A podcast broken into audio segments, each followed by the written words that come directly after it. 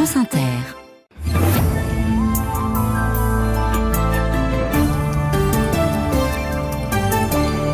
Bonsoir Fabienne Synthèse. Bonsoir Marie, bonsoir les filles. Euh, à demain. Nous, on arrive juste et on s'installe. Nous sommes ensemble pour deux heures. C'est le 18-20 de France Inter. Soyez les bienvenus sur la planète et sa banlieue.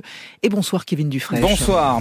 À la une du 18-20 et du premier journal de la soirée, une question. Que s'est-il passé au-dessus de la région de Belgorod en Russie ce matin après le crash d'un avion russe? Moscou assure qu'il s'agissait du transport de prisonniers ukrainiens en vue d'un échange. L'Ukraine répond qu'il n'y a pas d'informations fiables pour vérifier cette euh, info euh, pour le moment. Nous sommes à Kiev dès le début de ce journal. Les autres titres, Kevin En attendant les annonces promises par le gouvernement, les agriculteurs toujours mobilisés ce soir, nous le verrons à Strasbourg. 288 magasins, plus de 12 000 salariés, Casino détaillent la vente de ces grandes surfaces ce soir. On en parle avec euh, le journaliste éditeur spécialiste de la grande distribution, Olivier Dauvert, c'est l'invité de ce journal. Et puis Netflix casse la baraque avec des abonnés et des profits en forte hausse. Dans le 18-20 ce soir, nous sommes d'abord euh, en Allemagne, manifestation monstre, contre l'extrême droite, une extrême droite qui monte, qui envisage même un référendum pour un Brexit, une Allemagne qui bat de l'aile économiquement dans le même temps. Beaucoup à dire avec notre premier invité ce soir. Le reportage d'un jour dans le monde est à Kinshasa sous les eaux. Vous verrez pourquoi le Los Angeles Times a débrayé pour la première fois de son histoire. Corinne Pellissier a vu Iron Claw, ça parle de catch, c'est le cinéma en VO. Et dans le monde à 18h50, Franck Madvon explique pourquoi Emmanuel Macron ne pourra pas ignorer les attaques à la liberté dans son voyage en Inde à partir de 19h20. Deuxième heure, c'est le téléphone sonne avec l'équipe du film Le Dernier des Juifs. Ce soir, c'est une comédie mais qui n'occulte rien des actes antisémites de l'atmosphère de ce pays. C'est avec eux que vous parlerez de tout ça au 01 45 24 7000. France Inter.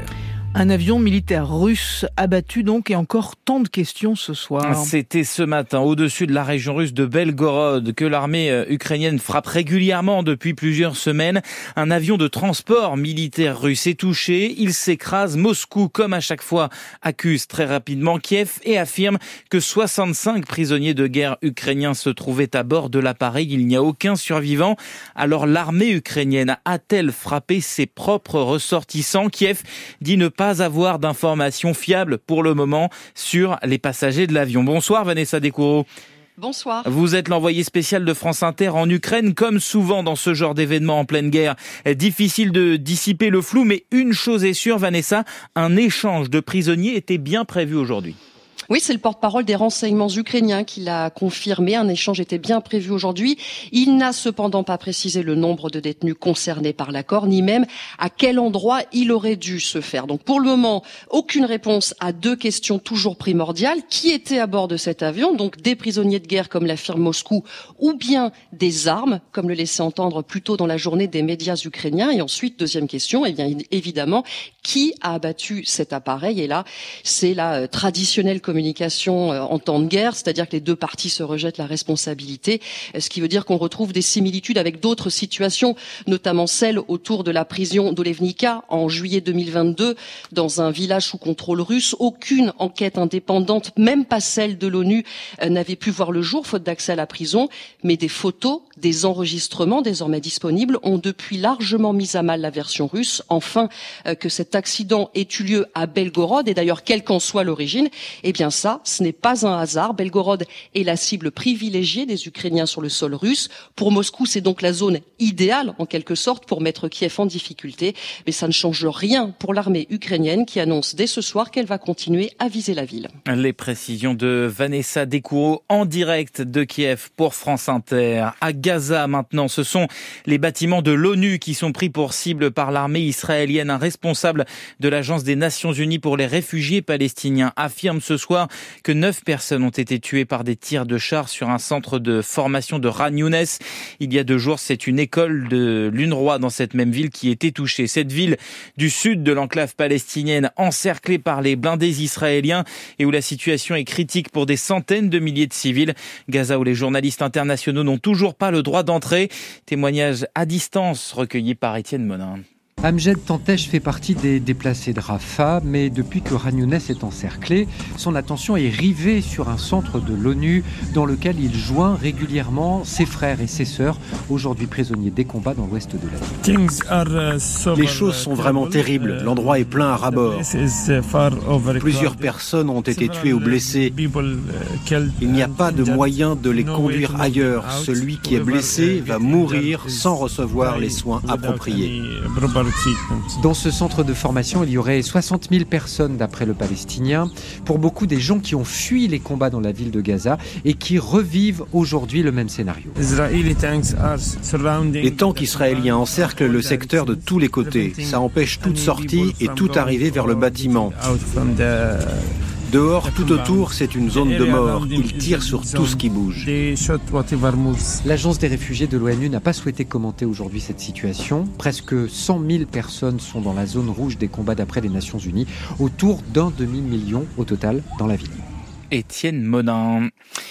Et maintenant Paris alors La capitale épargnée jusqu'ici par les blocages routiers des agriculteurs qui manifestent depuis ce week-end, mais la FDSEA d'Île-de-France annonce des actions demain en région parisienne quand la Confédération euh, euh, paysanne, le troisième syndicat agricole, appelle à l'instant officiellement ses membres à se mobiliser. Aujourd'hui, le gouvernement euh, a promis que des annonces en leur faveur seraient faites dans les jours à venir, pas suffisant pour calmer la colère. À Agen, par exemple, ce soir, des agriculteurs ont déposé du lisier devant la préfecture avant d'y mettre le feu. Et puis la mobilisation continue de s'étendre en Bretagne aujourd'hui ou encore en Alsace avec des centaines de tracteurs pour bloquer actuellement l'autoroute A35 tout près de Strasbourg. Euh, William Delesseux, vous êtes sur place pour Inter et les participants comptent bien rester sur place toute la nuit. Ces deux convois de tracteurs sont arrivés dans les deux sens de cette autoroute désormais totalement coupée, au milieu des engins, des barbecues, des fûts de bière et des abris. De chaque côté des tracteurs, pour nous protéger nous, on a vu ce qui est arrivé malheureusement à nos collègues euh, d'Ariège. Et au milieu, ça sera notre lieu de vie pendant, pendant plus de 24 heures. C'est un camp de fortune qu'on est en train de monter pour au moins 24 heures. Dominique Dole, éleveur bovin, est venu avec un symbole, le panneau de sa commune, Fétisheim. J'ai tout simplement démonté le panneau du village qui était déjà à l'envers. C'est tout simplement pour montrer qu'on marche sur la tête aujourd'hui. Beaucoup ont laissé leur exploitation derrière eux ce soir, cette nuit, comme Johan Trao. Partir de sa ferme, c'est pas anodin. Hein. On a souvent des animaux à la maison, on a du travail, euh, etc.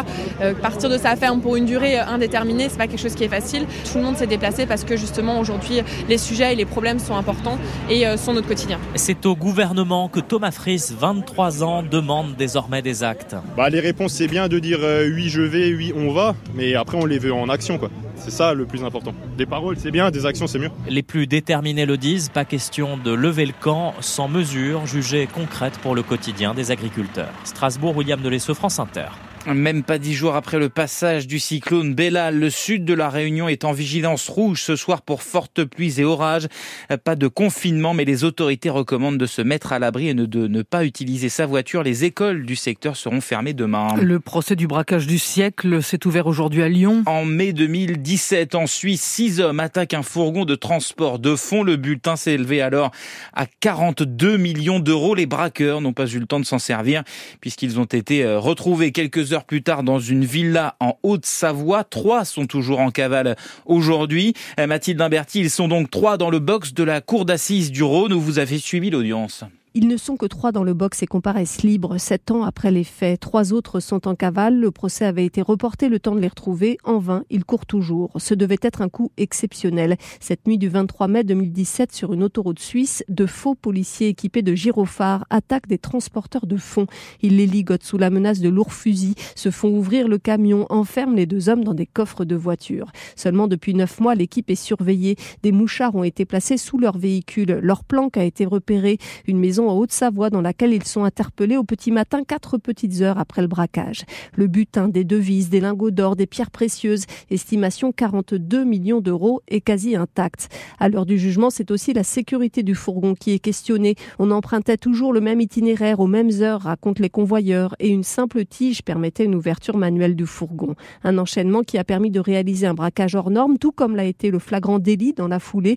Les accusés risquent, selon leur casier judiciaire, entre 20 ans de détention et la à perpétuité. Lyon, Mathilde Imberti, France Inter. Olivier Dussopt n'en a peut-être pas fini avec la justice. On apprend à l'instant que le parquet national financier a décidé de faire appel de la relaxe de l'ancien accordé à l'ancien ministre du Travail dans une affaire de soupçon de favoritisme. y a-t-il un lien entre le vaccin contre le Covid et des règles abondantes Depuis le début de la campagne de vaccination, les centres de pharmacovigilance observent beaucoup de troubles menstruels et pour la première fois en France, une étude épidémiologique publiée aujourd'hui s'intéresse à ces troubles. Bonsoir Victor Delande. Bonsoir Kevin. Spécialiste santé à la rédaction de France Inter. Cette étude montre qu'au plus fort de la vaccination, c'est-à-dire entre mai 2021 et août 2022, il y a en effet une augmentation relative du risque de saignements abondants au moment des règles. Oui, plus de 4600 femmes âgées en moyenne de 39 ans ont été prises en charge à l'hôpital pour des saignements menstruels abondants entre mai 2021 et août 2022. Les chercheurs ont comparé ces événements indésirables à un groupe témoin de 90 000 autres femmes. Résultat, oui, il existe bien une augmentation de 20% du risque de saignements menstruels abondants dans un délai de 1 à 3 mois après les deux premières doses de vaccination contre le Covid.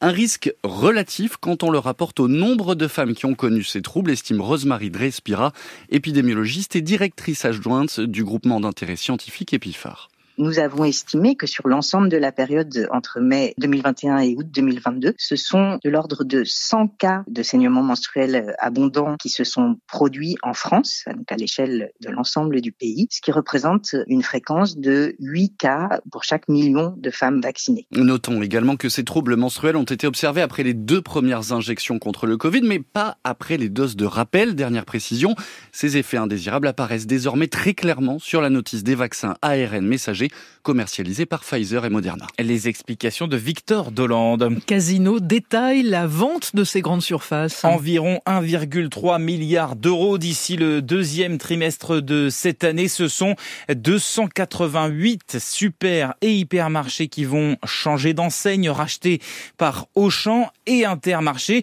Intermarché qui va lui-même revendre une trentaine de ses magasins à Carrefour. Les 12 000 salariés euh, concernés restent donc pour le moment dans le flou quant à l'enseigne pour laquelle ils vont désormais travailler. Et bonsoir Olivier Dauvert. Bonsoir. Merci beaucoup d'être avec nous. Vous êtes journaliste spécialisé du secteur de la grande distribution, donc casino vendu ben, à la découpe avec quand même une grosse hache, non? Est-ce que c'est un marqueur désormais dans le monde de la distribution, la fin de quelque chose? Oui, c'est la fin de quelque chose. C'est la fin déjà de Casino, 125 euh, ah ans après euh, le début de l'histoire, hein, parce que c'était le plus vieux encore en piste, j'allais dire. On l'appelait d'ailleurs la vieille, la vieille dame de Saint-Étienne. Donc oui, ça marque quelque chose. Ça marque finalement un paysage de la distribution qui est en train de se concentrer, peut-être pour la dernière fois, avec euh, ben, désormais que des que des mastodontes, que des majeurs et euh, ben, forcément, euh, c'est pas une bonne nouvelle pour la concurrence d'ailleurs, parce que quand il y a un acteur de moins à chaque fois, c'est plutôt moins bien que mieux. Pas de nouvelle, pas, une bonne nouvelle pour la concurrence, pas forcément une bonne nouvelle pour nous les consommateurs, non? Parce que moins il y a de concurrents entre eux, euh, moins à la fin on y, on y retrouve nos billes il y a deux lectures. D'abord, effectivement, à chaque fois que sur un marché on perd en concurrence, c'est jamais bon pour les consommateurs. Mais, mais il y a euh, un autre côté qu'il faut avoir en tête, c'est que les casinos qui sont désormais euh, vendus, c'est des magasins qui étaient pas entretenus, qui étaient mhm. mal tenus, qui étaient très chers. Et donc, finalement, pour les magasins concernés, en réalité, les repreneurs, leur intérêt désormais, ça va quand même être euh, bah, de remettre un coup de peinture, j'allais dire, mhm. mais c'est un peu plus que ça, de baisser les prix parce qu'ils étaient trop chers. Donc, pour les magasins concernés, c'est une bonne chose. Pour le marché dans sa globalité, bah.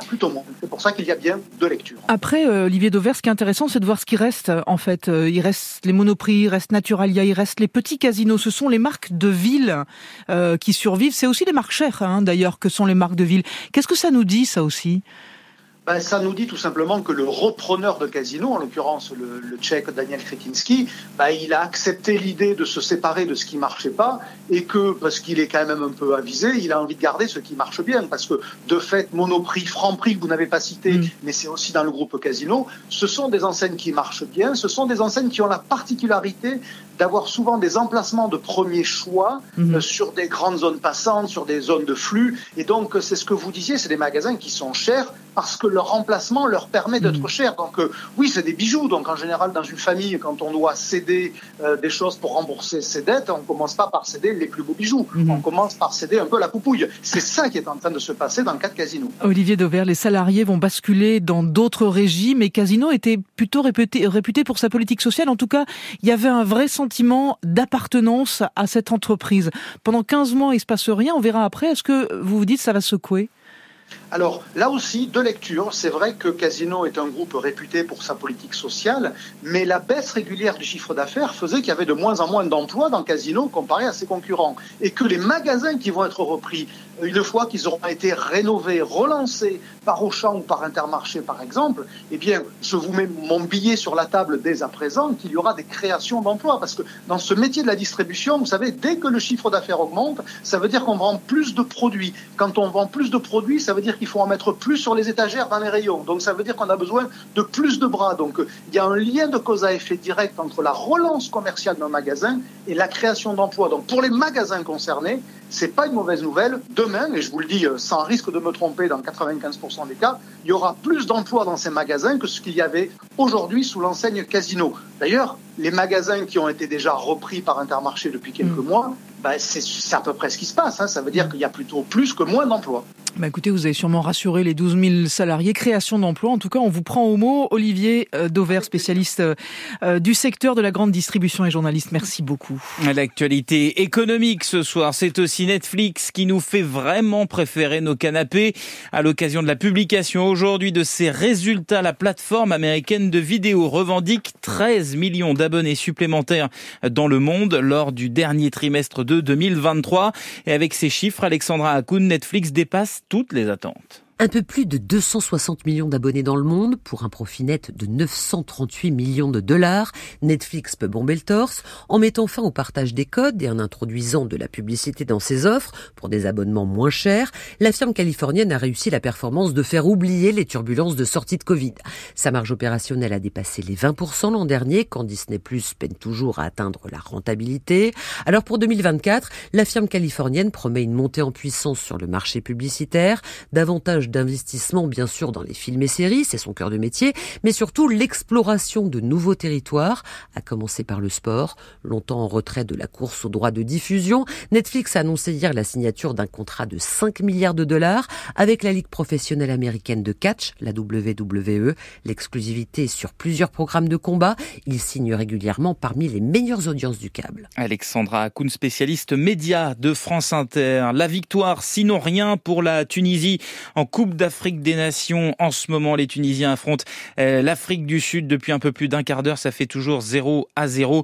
Il faut absolument que la Tunisie gagne pour se qualifier pour les huitièmes de finale. Du sport encore pour terminer ce journal parce que nous sommes le 24 janvier, journée internationale du sport féminin. L'occasion de vous parler ce soir de celles qui se battent cette année pour participer aux Jeux de Paris, y compris dans les sports moins en vue que d'autres, comme Rose Loga. Elle est lanceuse de marteau. Elle s'entraîne à Aubonne, au nord de Paris, où Baptiste Roux l'a rencontrée. Rose Loga a 21 ans, elle est originaire d'Eure-et-Loire.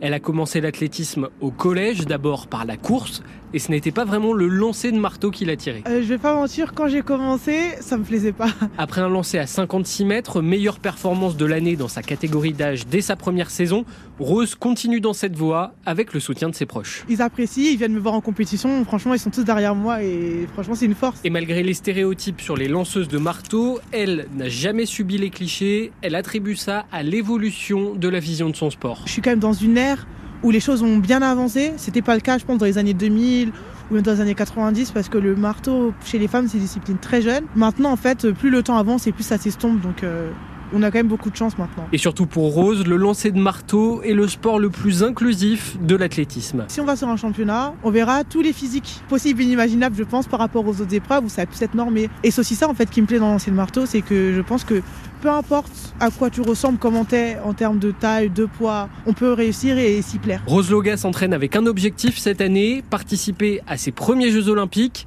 à Paris dans six mois. Baptiste Roux, et c'est tout le mal qu'on lui souhaite, bah bien sûr, à, Rose Loga, que l'on reparle d'elle ici même l'été prochain pour ses exploits olympiques. On croise vraiment les doigts pour elle. Kevin Dufresne pour les infos. Merci. Vous revenez dans un tout petit instant dans Un jour dans le monde pour Sous les radars. On jette d'abord un œil sur le ciel.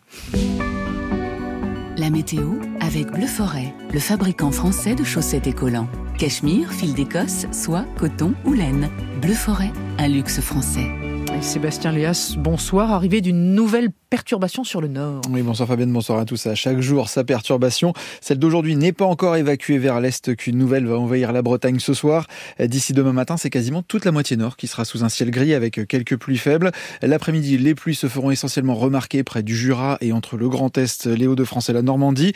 Le temps sera plus sec entre la Vendée, le Loiret et la Bourgogne.